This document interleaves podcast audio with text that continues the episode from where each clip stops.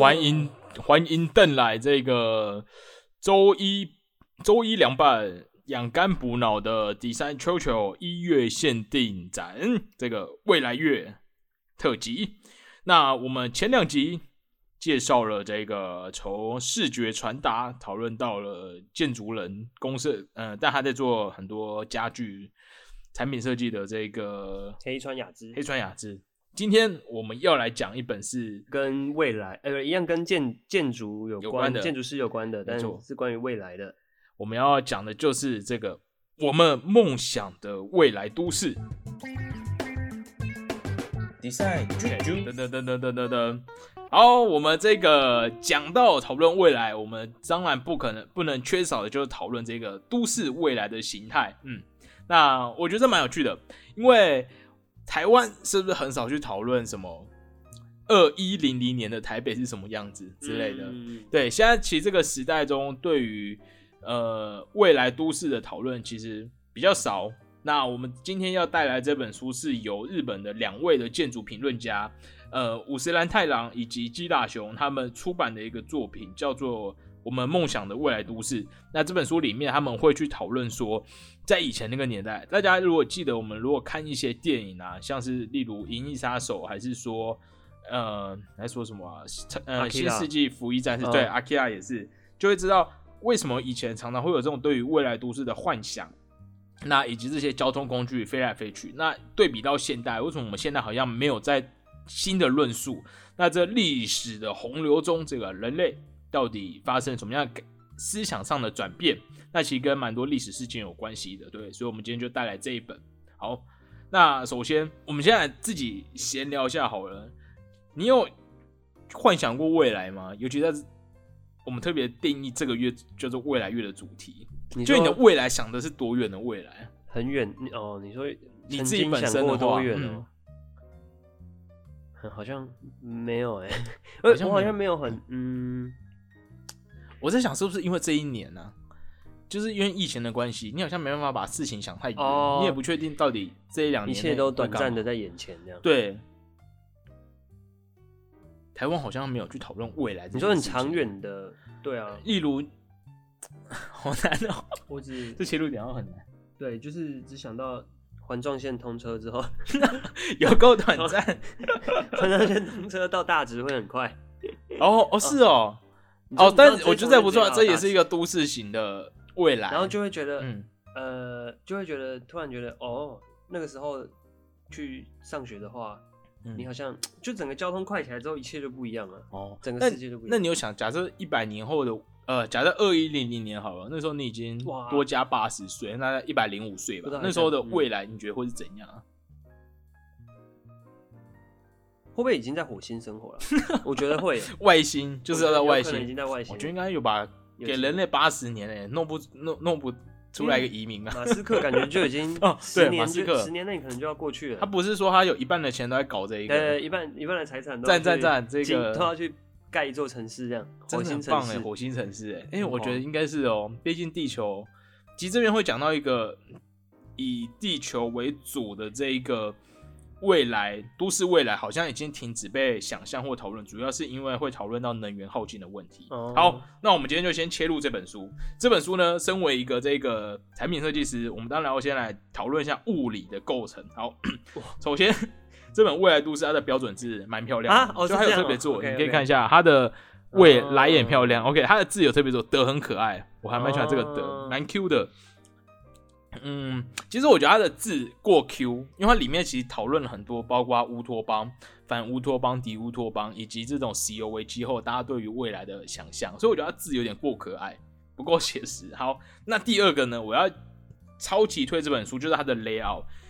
好，李大卫现在可以看到它的 layout 其实只有到一半，下面都留白。，对，它下面都留白，那它是直视阅读的书，所以我觉得它其实让你那个眼睛去重新对到上一排的头的那个舒适度是比较高的。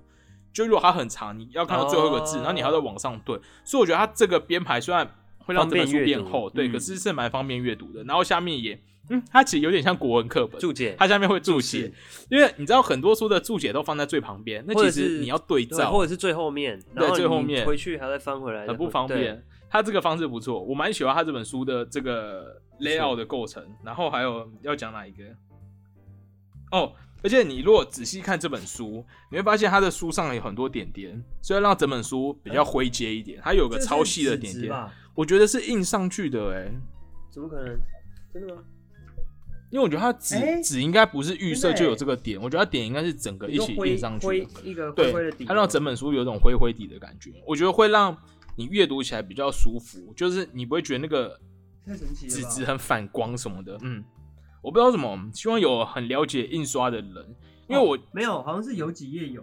就是呃只有有哦，他特别做的。可能某一张有啊，某一张就没有，所以就有这个像这个灰啊，这是正常。啊，对耶，有哎还，有黑，是不是跟名字有关？因为我知道它是以谁写的作为分类。哦，刚刚没有的，有的是不是会变成五十岚的啊，有对基达熊是有，基达熊有。灰，这个也是基达熊。对，基达熊哦是灰啊，五十郎五十哎呦岚是那个很默，默哦，这很默默这个，是叫做 因为他那个灰阶真的是你没有认真看不会看到。对，因为这本书是两位作者合作，所以他们有不同的篇章的这个分类这样子。好，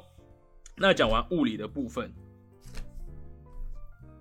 讲完物理的部分，我现在讲一下这本书的构成。好了，这本呢在讨论这个未来都市的书呢，其实是我在台中的一个二手书店发现的。因为它也也不是二手书店啊，反正台中的一个比较偏独立书店独立书店发现的。好，那首先我们梦想的未来都市呢，它总共有大概七个章节啊。首先第一个章节，这本书它其实是建立在他们讨论的时空背景是一九五零、一九六零年到一九七零大阪万博国呃万国博览会这段时间，整个 嗯，等一下，万国博览会不是一九七零吧？啊，是一九七零。好的，这段时间大家对于未来都市的想象，那以及呢，他们在下一章提到了东京的未来都市，就是包括像是黑川纪章一些日本的一些重要的建筑师，其实在当时呢都有提出一个未来东京或者未来东京这个海上都市的一个计划。对，所以这很有趣。我觉得东京就是一个是一个很大的一个主题被大家讨论，包括了各种毁灭啊，还是说各种这种未来都市，东京一直都占着一个很大的分量。那另外呢，我觉得这是这本书接下来最有趣的地方。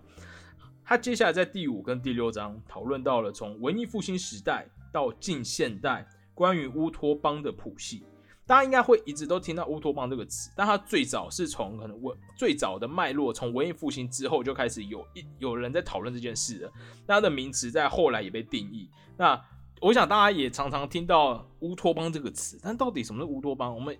理解为乌托邦就是一个假想的一个一个平行的世界，一个美好的世界，里面就是大家幻想说想要的一个一个空间。但乌托邦它其实它中文是意味着理想乡啊，一个理想的空间。它其实是被两个两个这个两个语言所合在一起的。那一个字就叫做是根据不可能存在的场所，叫做 utopia out o u t utopia，那以及好的场所叫做 utopia e u t o p i a，这两个字创合在一起，所以它一开始就是被假想的一个不存在，可是好的场所而出现了这一个乌托邦这个词。OK，那以及接下来他讨论什么？他最后讨论说，哎、你会发现。为什么我们的科幻电影停留在对未来的想象，就是停留在了这个什么车飞来飞去，那什么都市都被这种巨大的这种这个叫什么、啊、全全全全就是投影，但是四面八方的全息图，哦，全息图的影像，好像就停留在这里，好像没有看到一个更未来的想象。这这到底发生了什么事情呢？好，那我们首先就先从这本书的前面开始讲。OK，那在一九七零年代，这个呃大阪的万博万国博览会，其实是一个很重要的一个对于日本人来说去讨论未来都市一个很重要的实验场。因为你如果上网查了大阪的万国博览会，你会看到里面有很多各种各式各样的建筑，那那些建筑真的是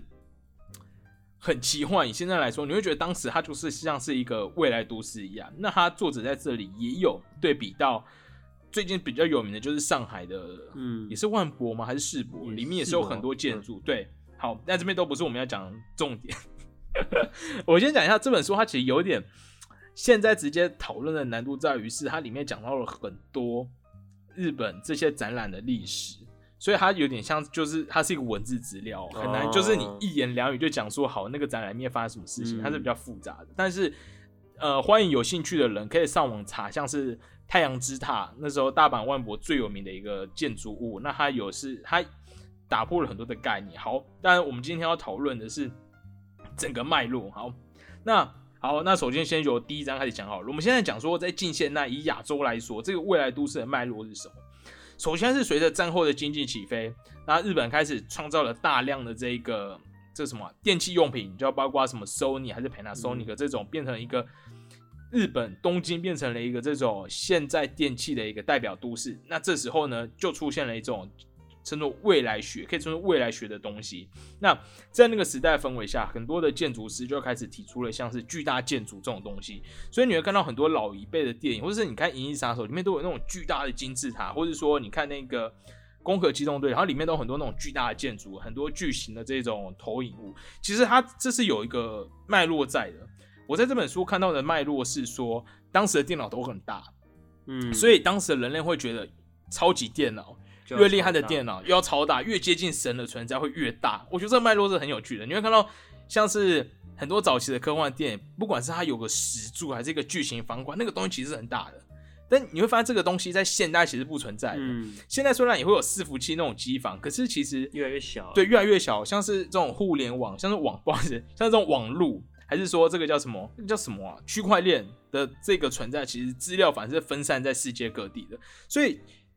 刚好两个时空，我觉得对比下是很有趣。你会理解到为什么在以前的未来都市，它总是要有个标志性，要有一个像是大脑般的存在，但现在你反而看不到。对，就是这是一个随着科技的进步，人们对于未来的想象也不一样。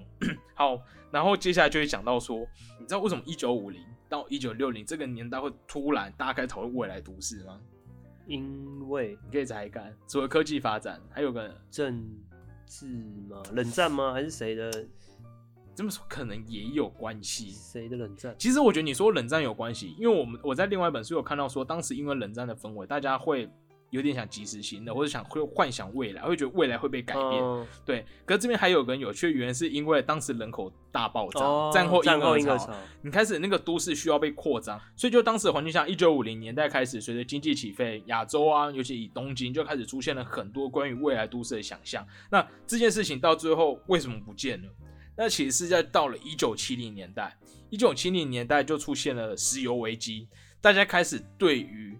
环境是彷徨不安的，然后发现这时候才理解到，原来都市，原来地球上面的资源是有限的，其实不是这么精的就可以随意的扩张变成一个很巨型的都市。所以从那个时候开始呢，这种关于未来都市的想象就开始增加了很多负面的混沌的元素进去。你可以想到以前的乌托邦其实被定义为是一个理想的世界，那就好像所有东西都是美好，车子都飞来飞去。可是经过石油危机之后，这本书有提到，当时整个全世界的环境是开始加入了像是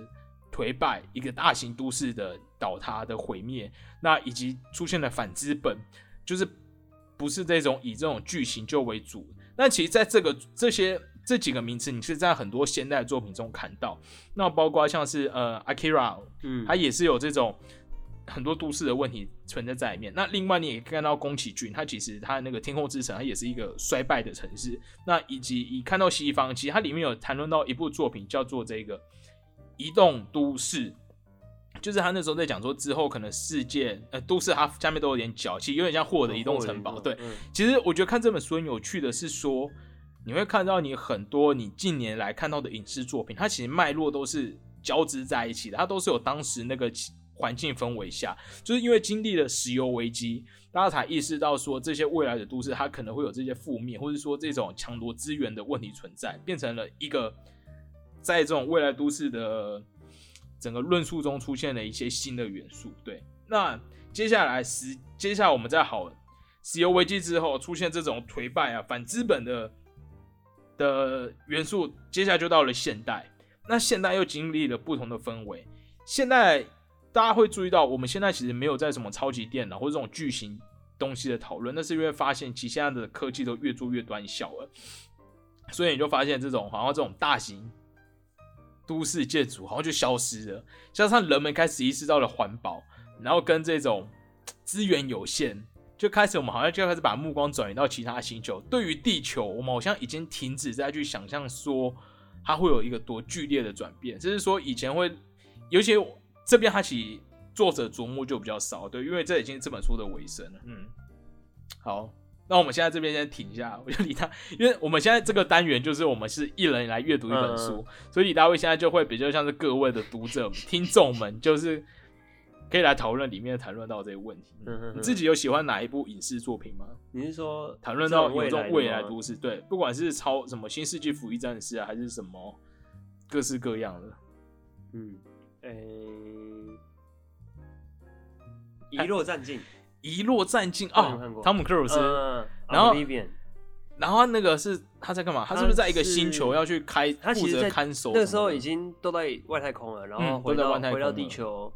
管理哦。管理地球的感觉，就是啊对。侦查，所有人都移民到外太空。了，嗯，然后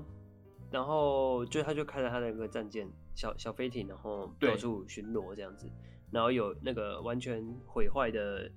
的那个帝国大厦，就只剩只剩屋顶的帝国大厦，然后还有一嗯些棒球场啊什么的破败，完全就是已经，但那已经是非常好了，那已经到科幻了，就是已嗯。经不是近未来了。对。其实你会发现，你现在对于未来都市想象其实没有这么强烈吗。嗯这本书他有提到的是说，他最后一章，他在不是最后一章，他在很后面的一章，他标题定义为“无聊的未来”。哦，他直接他在他前面讲了很多故事之后，他开始归纳说，为什么我们现代人觉得未来，相比于以前这种很夸张的想象，嗯一堆的科幻小说，为什么现在的未来好像是无聊的？难道我们已经到了科技高原了？我有可能一个是科技高原定义，那一个就是其实是我觉得它主要是谈论能源有限，就你会发现一个巨型的建筑真的是有必要存在吗？哦我觉得我们人类好像已经开始到了思想层面了，嗯我们不是要去追求一个民族的好像共同伟大性。会不会我们走向到时候变成都是一些凉亭啊、合凉亭嗯合适啊之类的？我也觉得开始走向禅禅意了，这样我也觉得我们好像现在走禅意，走回因为你知道我们看这种普罗米修斯的电影，哦然后他那个那个时候大卫的那个发明了，反正他那个普罗米修斯的预告，他是在一个很空白的空间，然后里面就摆着一些简单的艺术品，嗯哼哼哼，然后或者钢琴，就都是一些很经典古典的物件。看看其他就很纯白，可是里面竟然有机器人或是一些特殊的装置，就是我想这是对于人类现在对于近未来的想象，对于未来想象，就是他会喜欢保留着有传统文化不见得对，不见得是多，不见得多。嗯嗯，我想这也是跟我们发现能源有限有关。对，好，所以这就是这本书它的整本的架构。我好像很快就谈论完，可是我先说这本书真的很难读，因为它在里面提到了非常多对很多历史的事件，，对，像我刚才很跳过很多的地方，关于大大阪万博，它其实讲了很多。但我觉得，因为真的已经跟我一个年代了，有很多东西我大概就只看过照片，很难有连接。所以两位建筑师有有提出他们的想象吗？还是他们只是评论，站在一个旁观只？是评论，哦他们有点像是记录者，记录说，哦我觉得这本书最有趣的是说，你可以看到人类共同想象的进程。哦为什么一九五零年他们将大家经济很发达的时候，大家会想象什么车在车子飞天什么的？对对对，然后一九六零年，大家开始盖很多巨型建筑，开始去想象说要盖这些东西。那最后一九七零年突然发生了石油危机，然后大家开始好，影视作品开始很多这种崩坏的地方。我觉嗯。得我知道为什么我我没有我 我好像没什么对未来的想象，因为因为我觉得我是一个有点我是一个有点反科技的人，你反科技。有一点呐、嗯。就应该说科技讲的应该说科技迟钝还是就反正就是、嗯就是我不会很想去追最新的那些科技应用之类的，诶比如说云端发票或者是载具，我到现在还没办，都没有。我觉得有点，嗯，我可能相较是比较想要用比较传统旧的是旧的一些物理方式去去、嗯去做一些事，所以我不会，我有时候会觉得有点，甚至会有点反啊。有些事情呢、有些嗯方面会觉得为什么要到那样？会不会其实我本来就已经好好的？嗯，对，哎、我在想，我们台湾人是不是活得很安逸啊？老实说，我们没有被推着一定要去想象个未来，或者说我们没有那种因为现在过得很苦，我们想赶快到未来，我们就觉得现在还是我们太一辈子这样也不错了，对。哦，我们太知足了，所以我们就是太知足，才少了这种想象力的讨论。嗯，哇，糟糕，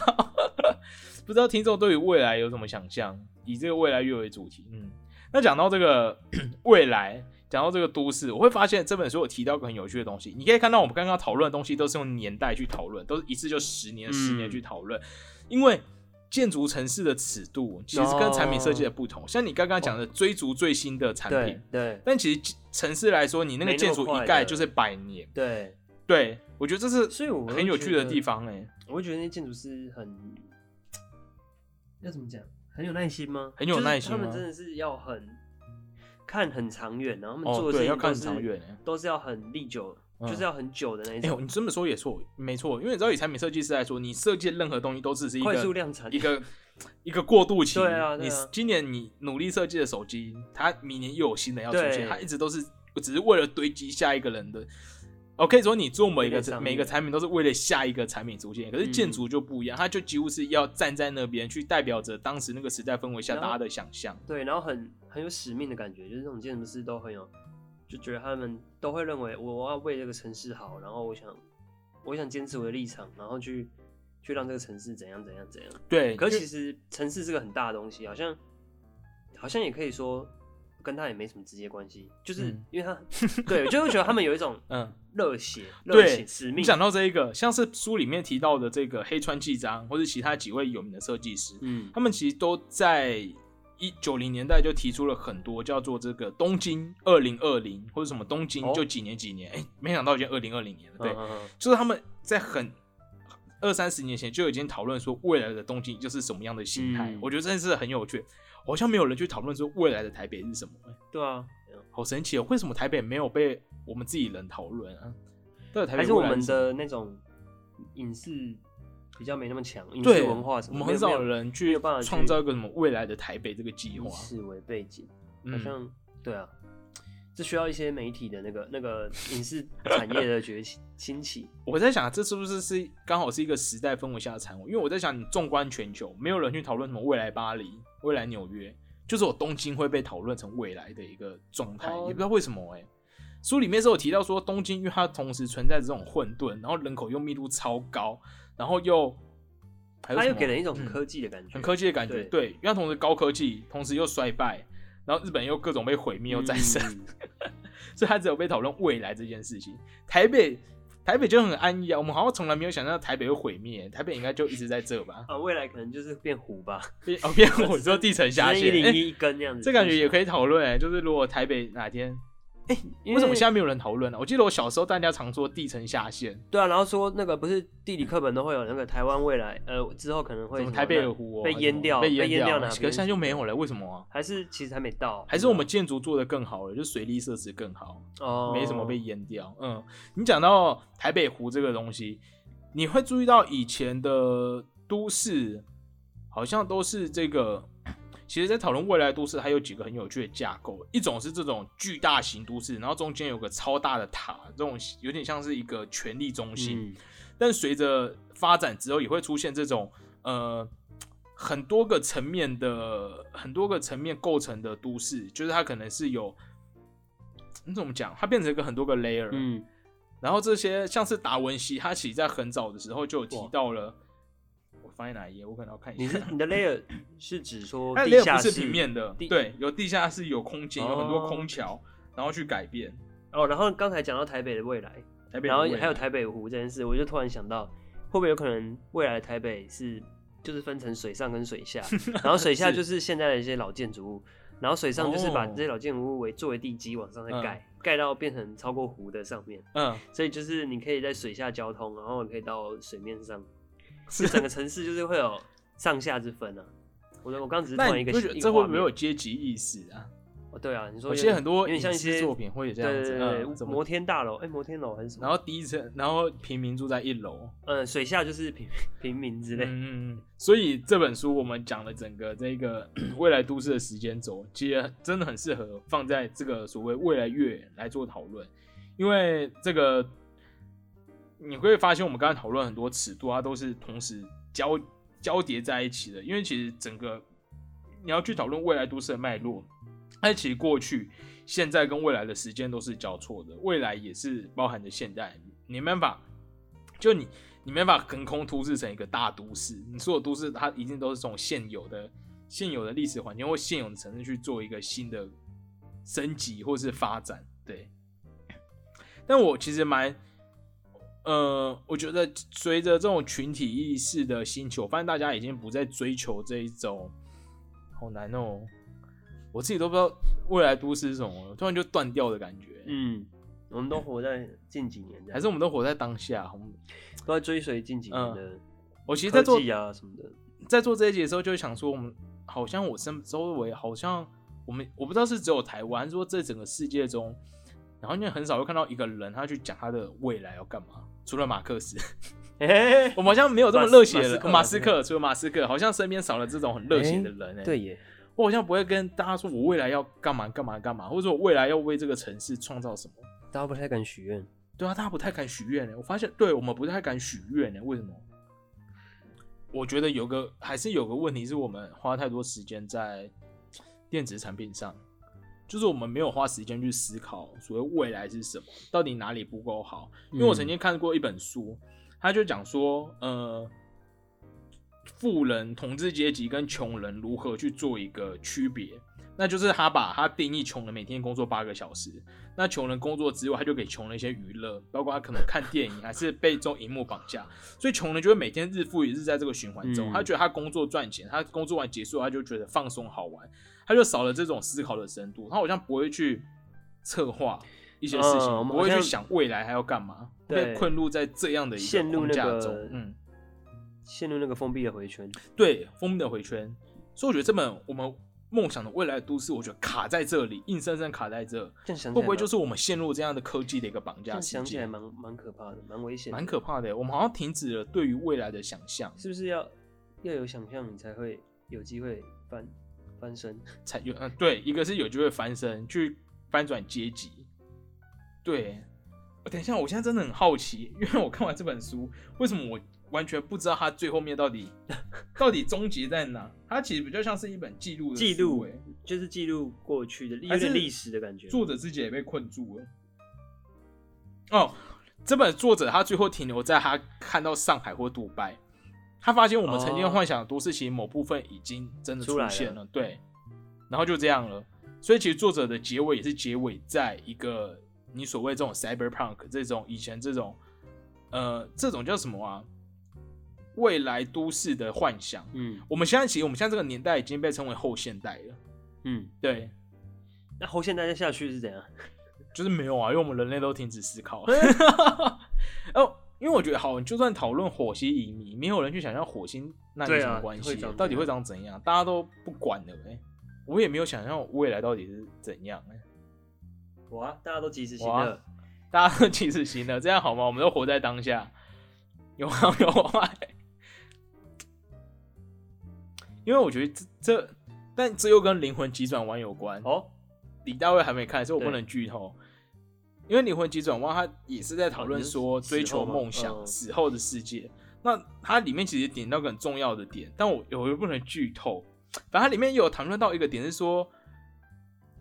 你达到，不管你有没有达到梦想，你这辈子终究会死掉。那你到底要追求什么？我们到底追求未来的都市的目标是什么？为什么我们需要去要有这样的都市存在？它代表是什么？是一个希望吗？是我们上班的，是我们工作的动力吗？还是我们创作的欲望？但就算达到那一刻，那又代表如何？还是我我觉得我们现代人是不是已经精神力已经超脱到我们觉得当下我们觉得舒服，跟家人共度，然后不要有人被剥削，不要有人被排挤，不要有人被压榨，那就是一个很完美的未来了。就是我们就把未现在视作为一种舒服的未来。对，我觉得不错。嗯，我们我想这就是未来都市关于这种我们这种想象的这种很巨大宏观、很酷、很 cyberpunk 未来都市，就是在历史洪流中停在这一个点。在未来，就是我们希望是所有的人类好像都是平凡快乐，平凡快乐，以一个不要这么有企图心，就是以一个安逸的物种，然后以一个这个，所以我们就佛系佛系思考未来。啊我们是那个佛系的星球。以后那个哪天这个马斯克到火星之后，可能不小心又联络到其他外星人，他们到时候就定义我为地球人，对佛系星球，大家就是很 peace 的生活。然后我们想解决 不求改变，我们至少就想先解决一些关于人权啊，啊。然后关于社会问题啊，对。大家的温饱啊，这些都是我们觉得最基本，而不是一昧的去追求某些人中的想象。嗯，我觉得这也是一个，我觉得，我觉得说不定台湾以特别来台湾来说，为什么台湾人没有去讨论未来？就是我们好像都是比较，我不知道是我们小国小民，还是我们就是觉得当下是共荣，我们好像喜欢创造共荣这个环境，我们不要有一个很主体的权力性东西的存在，我们没有要什么倾国倾城的这种钱财或能力去创造出一个象征性的东西，而是我们要去把所有东西，例如投入在社会住宅，说 复兴复兴这种像是什么复兴西区、复兴东区的这种计划来去讨论，这其实不错啊。我觉得台北是用一种新的步调去讨论未来这件事情。哎、嗯，你刚刚讲那个复兴，我突然想到基基基隆，哎、这哎基隆啊你来讲啊基隆好。基隆人，其实基隆蛮像，近几年。基隆就是蛮混乱的、欸。近近几年真的让我有点，好、这个应该没有什么政治的那个，我只是说 近几年就真的让我觉得进步吗？不一样哎、就是应该说、呃，在呃这个市长的第一个任期要结束的时候，是。他就有做了一支影片，叫做什么标杆计划，基隆的港都标杆计划，嗯。然后里面就是整个都是动画，全部模拟整个基隆港的未来的建设建筑的样子哦、嗯，然后我们那时候想说，哎、啊，就是反正就模拟图嘛，那也不知道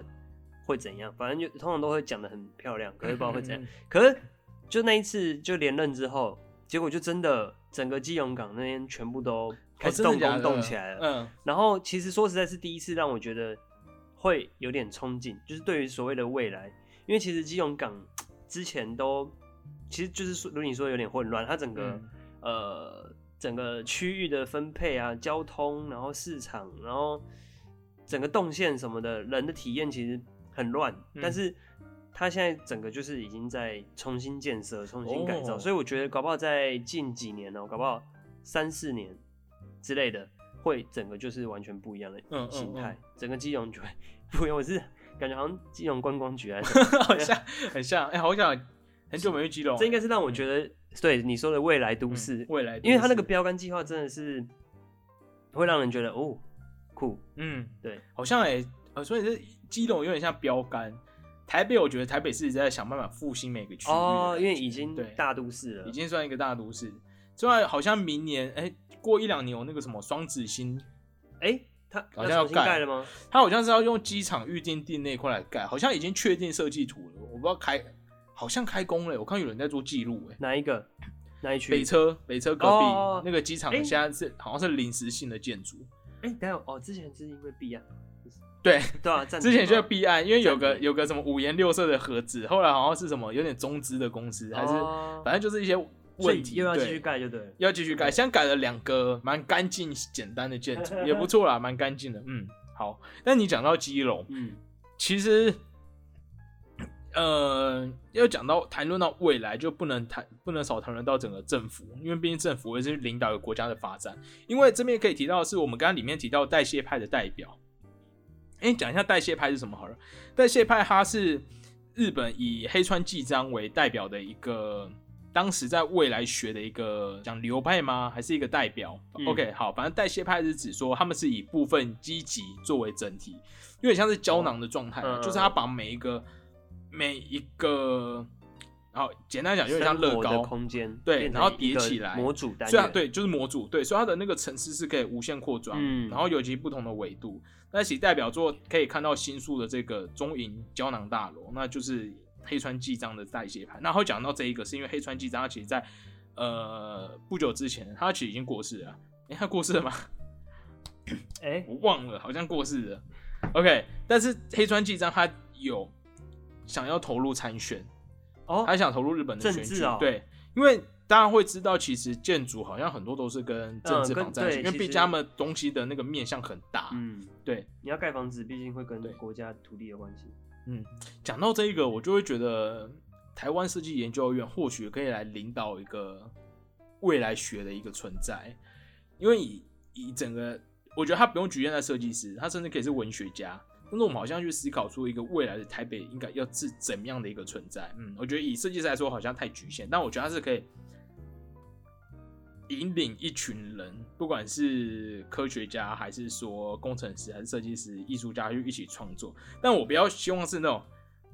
太肤浅、太温暖的那一种，那种太无聊了。什么啦？其实我不知道它怎么被定义，就是我希望是有点像是这本书里面看到的，有各种什么乌托邦、反乌托邦、敌乌托邦，然后这种移动吞食，还有什么贪婪、哦反资本，各种各式这样东西东西的存在，我觉得这还是好的。不要说什么我要美好的未来这种这种太肤浅，我想要这种是充满人性跟有时代氛围下面的产出。对，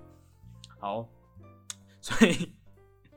这就是这个这个未来这个我们的 Design 秋秋的未来月带来的这个未来与下一个十下一个十年对我们梦想的未来都市，很适合在除了很除除了我们一直强调说很适合在一月以这个为主题，但因为我想到二零二一刚好是一个新的十年的开端，哎、对，对，所以我们很适合去这一年去讨论说，哈，二零三零年到底是怎么样的一个存在？嗯，哇，欢迎大家投稿给我们，但我觉得应该不能投稿，这个东西也太难想象了。你二零三零年到底要什么？人类都可以活到一百岁吗？还是、二、那我们不然我们来回顾一下好了。，好？呃，两千到好两千以前可能我们太小，两千两千到一二零一零嗯，是什么？两千到二零一零，我觉得我都在求学也，顶多就是捷运吧。啊，哦手机啦，手机的发明跟手哎、对，跟笔记型电脑。彩色的手机，传统手机嘛。，对，然后跟笔记型电脑，因为我嗯。家以前的电脑，天哪，现在小朋友什么都没看过，以前我家的电脑就超大，然后以前我国小印象馆。对后面的印象馆，然后我国小的那个电脑课也是那种电脑，然后然后荧幕滑鼠还是有一颗球的。荧幕是曲面，对，哎荧幕是曲面，啊，对，以前荧幕都超曲的耶，结果现在反而也在追求曲面，啊是哦，不是？啊对，你说手机，对啊，都在取啊 取，回去的，对。只是不一样的意思。哦，然后，OK，就两个二十五岁青年在讲股，那二零一零到二零二零就智慧型手机出来，但这个都这个都是很科技产品的东西，跟网络对对科技产品，可是城市城市哦，城市很难耶，交通就是你刚刚说捷运嘛，捷运，高铁啊，然后进步最多可能是那种时间的预估吧，手高那高铁个嗯公车什么的、哦会有时刻表。嗯哎、讲到这个 Google Map 其实我我有好 啊？就是台北的公车不是都有时刻表？对可是你真的只有去德国，德国没有这种系统，可能有，但没有人在用。哎因为德国它是会贴一张单子在那个公车牌，就写十点五分一班，十点十五分一班。嗯嗯我跟你讲，嗯嗯它真的就会在十点五分出现。很可爱，我觉得蛮准的，嗯，所以，哎、是那个公车司机他是不是要有，还是他做习惯，他就是在某一个时间一定要赶快到那一站，嗯，嗯，这也是一种有点返璞归真的感觉，就是我跟你讲好十点五分会有一班就一班，对，不用太多，但说的话也是好事啊，嗯，城市的城市的感觉，好，OK，我们让我们一起用这个，在这个模糊的这个月一起对，模糊的这个月。幻想下个十年。不错，好，哎、我最后来说，因为我觉得这一集很有趣，然后 跟各位提一下，就是因为太多人在我们节目中找到工作，那讲一下我就是自己我本身、哦 Will 我本人这个也有在预计要换工作，所以作为 我在想说，在我们节目还有一些流量的时候。如果你有公司有缺人呢，啊、可以跟我们联络。我本身就是擅长，呃，就是比较偏产品设计这样哦，然后又有在做平面。那如果你有这样的需求，有 UI U 叉也不错，我最近有在研究 U 叉，然后可以跟我们联络，对我帮自己就是推荐一下。好，好，那我们就下周再见，然后拜拜。